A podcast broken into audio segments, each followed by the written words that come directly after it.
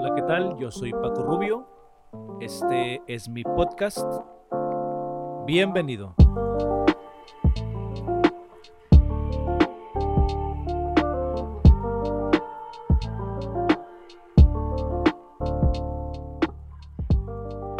Jesús nos enseñó una manera de acercarnos a Dios en oración.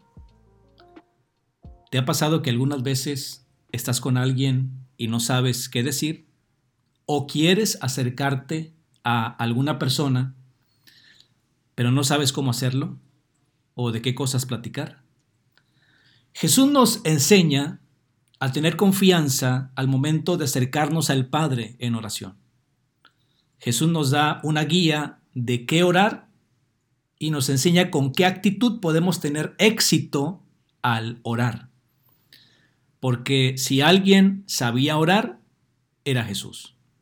La Biblia dice que él pasaba noches enteras en oración.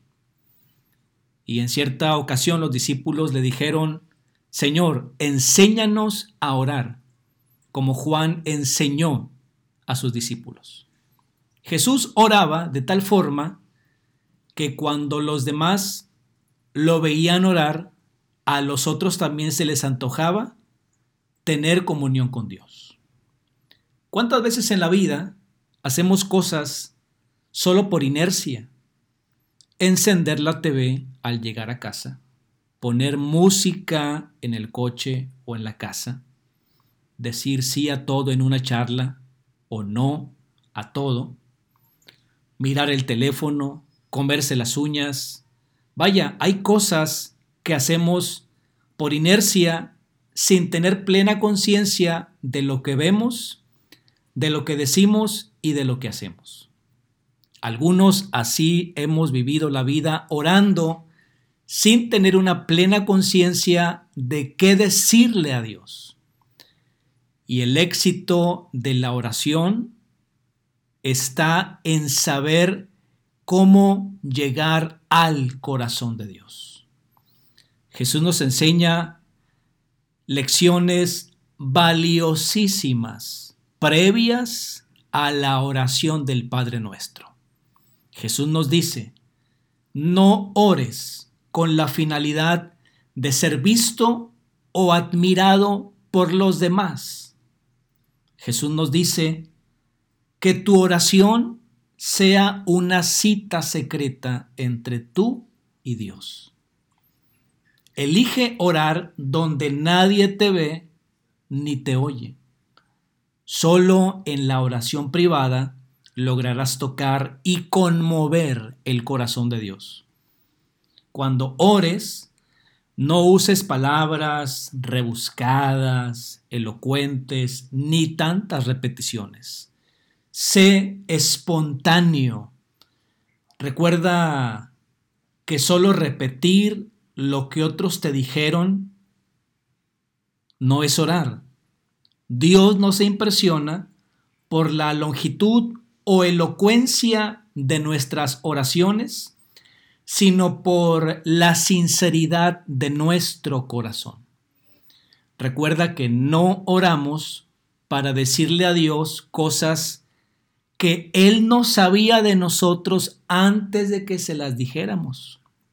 Oramos para conectarnos a Él, para apelar a su amor, porque Él desea que llevemos ante su trono cada necesidad y preocupación que existe en nuestro corazón. El Padre nuestro es una oración universal. Todas las personas de todas las naciones pueden hacerla, de cualquier edad, sin distinción social o económica, de cualquier zona geográfica del mundo, cada tribu y en cualquier idioma pueden orar el Padre Nuestro. Es una oración permanente porque en cualquier temporada y cualquier día del año Podemos hacerla con fe y fervor y siempre será escuchada y respondida en el nombre de Jesús. No es una fórmula, más bien es una guía para orar con más entendimiento y con más conciencia de lo que le estamos diciendo a Dios. La oración del Padre Nuestro no tiene la finalidad de impresionar a Dios ni a nadie. Es una oración sencilla, práctica y sincera, porque a Dios no le impresionan las oraciones ostentosas, sino las que se hacen con un corazón humillado. Jesús el gran Maestro nos enseña que la oración no está diseñada para informar a Dios, sino para dar al hombre, a nosotros, un vistazo de nuestra miseria personal, para humillar nuestro corazón ante el Padre, para animar nuestra esperanza en Dios, para levantar nuestra alma de la tierra al cielo y para colocar en nuestra mente que ahí está nuestro Padre Celestial. En este pasaje bíblico, Jesús nos da una frase preciosísima. Y él, antes de comenzar, el Padre nuestro dice, vosotros pues oraréis así. Y con esta palabra, con esta frase, Él nos toma de la mano para guiarnos y enseñarnos cómo orar, qué orar, con qué actitud orar para que no seamos rechazados del trono celestial. Jesús nos dice, Padre nuestro que estás en los cielos. Jesús nos enseña que existe una forma íntima de conectarnos con Dios. Podemos llamarlo Padre con toda confianza y Él nos abraza con todo su inagotable amor. No nos rechaza, tampoco cierra sus brazos. Cada que nos acercamos a Él, nos recibirá con una sonrisa porque somos sus hijos amados. Qué increíble que podamos llamar a Dios Padre. En la epístola a los hebreos dice, para alcanzar misericordia y hallar gracia para el oportuno socorro. Siempre en la Biblia se nos invita a acercarnos a Dios, porque Dios ya ha tomado la iniciativa de acercarse a nosotros a través de Jesús. Jesús se hizo hombre, tomó nuestra forma, vino y vivió entre nosotros y como uno de nosotros. De modo que Jesús conoce cada necesidad, cada inquietud, cada problema, cada aflicción del ser humano y aunque Él ya se acercó a nosotros, Él ahora nos invita a que nosotros nos acerquemos a Él con toda confianza. Por eso Jesús nos dice, Padre nuestro, puedes llamarle a Dios Padre, que estás en los cielos, porque Él es soberano, Rey de todo y de todos, Creador de todas las cosas, sentado en su trono de gloria él gobierna desde el cielo, gobierna en la tierra y debajo de la tierra. Todo fue creado por medio de Él y para Él. Él es el eterno, Él es Elohim, Él es el todopoderoso. Santificado sea tu nombre, porque Él es digno de respeto, de reverencia. Su nombre es santo, sagrado, ¿Y cómo podemos santificar su nombre? Con nuestra alabanza, con nuestra adoración, por medio de nuestras acciones diarias le damos honor y gloria cuando doblamos nuestras rodillas para exaltarlo y reconocerlo como Rey de nuestras vidas. Y además Jesús nos dice que en la oración del Padre nuestro siempre oremos diciendo, venga tu reino. Porque la manera correcta de orar incluye una pasión por la gloria y la agenda de Dios. Su nombre, su reino y su voluntad son prioritarios al momento de orar y vivir. Hágase tu voluntad en la tierra y en el cielo. Jesús quiere que oremos con el deseo de que la voluntad de Dios sea hecha en la tierra, así como se hace en el cielo. Dos frases que siempre van de la mano. Venga tu reino y hágase tu voluntad en la tierra y en el cielo. Porque el reino viene cuando estamos dispuestos a que la voluntad de Dios se haga en nuestras vidas y en la tierra. El Padre nos dio un regalo extraordinario que se llama libre albedrío, se llama voluntad, la capacidad de elegir por cuenta propia nuestro futuro y la capacidad de tomar nuestras propias decisiones, aunque éstas sean malas y aunque ellas nos vayan a dar un final trágico.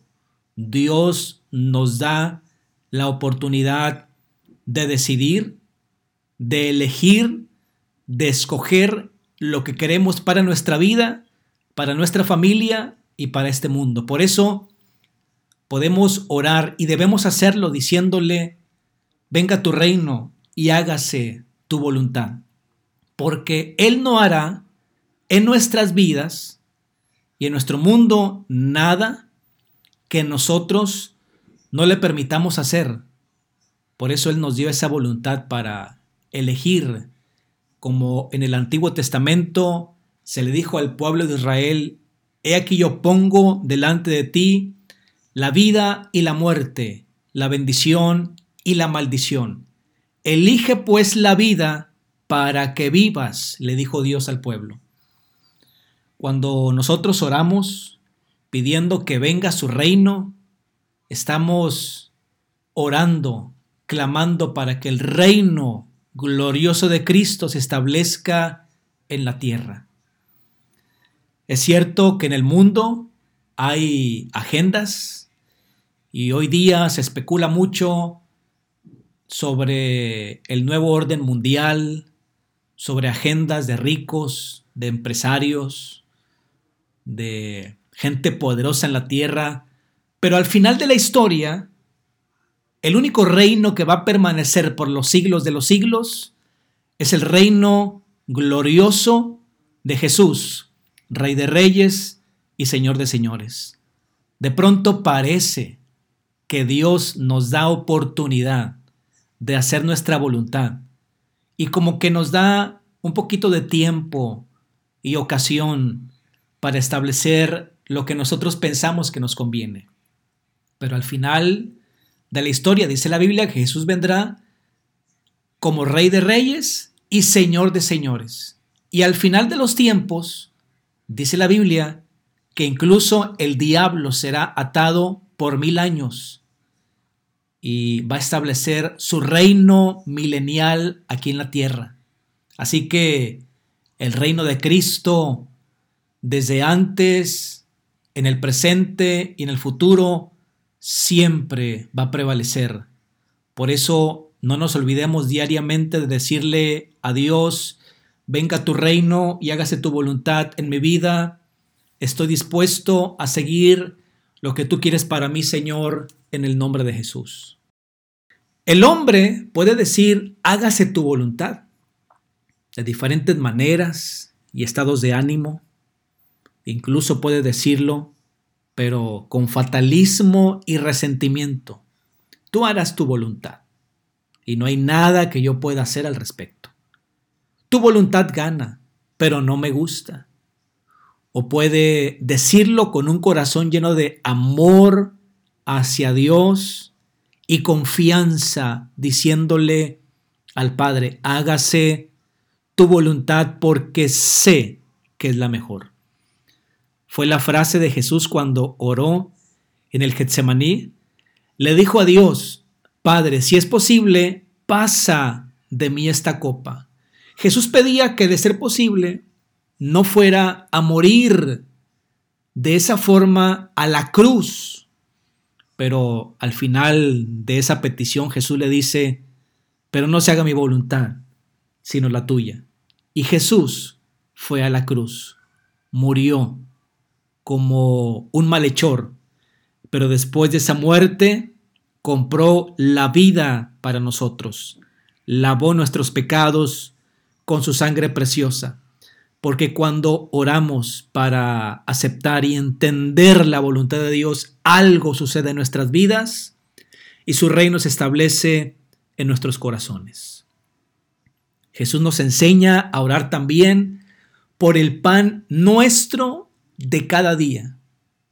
Qué amoroso es Jesús, que está interesado en nuestras provisiones diarias. Él nos dice que oremos a Dios pidiéndole lo que necesitamos y nos será dado. Nunca te quedarás sin la provisión diaria para tu vida. El salmista dice, no he visto justo desamparado, ni su simiente que mendigue pan. El Padre te va a bendecir, te va a proveer, te va a ayudar. Él va a enviar cuervos o va a enviar personas que tú no conoces para bendecirte y proveerte lo que te hace falta. Pero dice el texto que se lo pidas. ¿Tienes ganas de algo? ¿Necesitas algo? Pídeselo a Dios. Y Él te va a dar la provisión diaria de pan para ti, para tu familia y aún para que compartas con el que tiene necesidad. Y además Jesús dice, perdona nuestras deudas como nosotros perdonamos a nuestros deudores. Esta parte esencial del Padre nuestro nos enseña a que le pidamos a Dios que perdone nuestras ofensas. Las deudas que nosotros tenemos con Dios, solo Él puede perdonarlas. O las deudas que alguien más tiene contigo, solo tú puedes perdonarlas, liberarlas. Cuando te han ofendido y sueltas el perdón para esas personas, entonces Dios Padre también libera su perdón para tu vida. Y el Padre nuestro nos enseña también, además, a pedir de forma anticipada y decirle a Dios, no nos metas en tentación, mas líbranos del mal. No pides ayuda cuando ya tienes la tentación hasta el cuello, horas antes de tener frente a ti a la tentación. Así cuando llegue, no caerás. Dios sabe que podemos ser tentados y caer. Jesús lo sabe también porque le dijo a Pedro, Pedro, Satanás me ha pedido para zarandearte como a trigo, pero yo he orado para que tu fe no falte. Jesús había visto el futuro y le dijo a Pedro, el diablo va a zarandearte, pero yo he orado para que tu fe esté allí firme, intacta y que permanezcas en medio de la prueba y la tentación. Así que podemos orar a Dios y decirle, Señor, líbranos del mal. Tú sabes que yo puedo pecar o quiero pecar, pero ayúdame. Pon estorbos en mi vida para que no haga lo malo y no pierda tu bendición y mi relación contigo, Señor, te lo pido en el nombre de Jesús. Y el Padre Nuestro finaliza con esa única palabra que significa tanto. Amén. El amén representa así sea. Así lo haga Dios. Acepto tu voluntad. Cuando terminas tu oración a Dios diciendo amén, estás terminando de orar poniendo tu corazón y tus palabras y tu actitud y tu vida a disposición de Dios. Él hará con tu oración lo que a Él le plazca. Apocalipsis dice que nuestras oraciones suben ante su presencia como el olor del incienso agradable ante su presencia y ante su trono. Así que, amado amigo, Yo te recuerdo que en el Padre Nuestro tenemos una guía y un modelo de oración. Podemos orar y Él nos responderá, porque si algo quiere Dios es hablar con nosotros. Y en la oración, no solo tú le hablas a Dios, en la oración Él habla a tu vida. La respuesta que necesitas, la duda que ahora tienes, el milagro que te hace falta, la provisión que no ha llegado, va a llegar a ti por medio de la oración.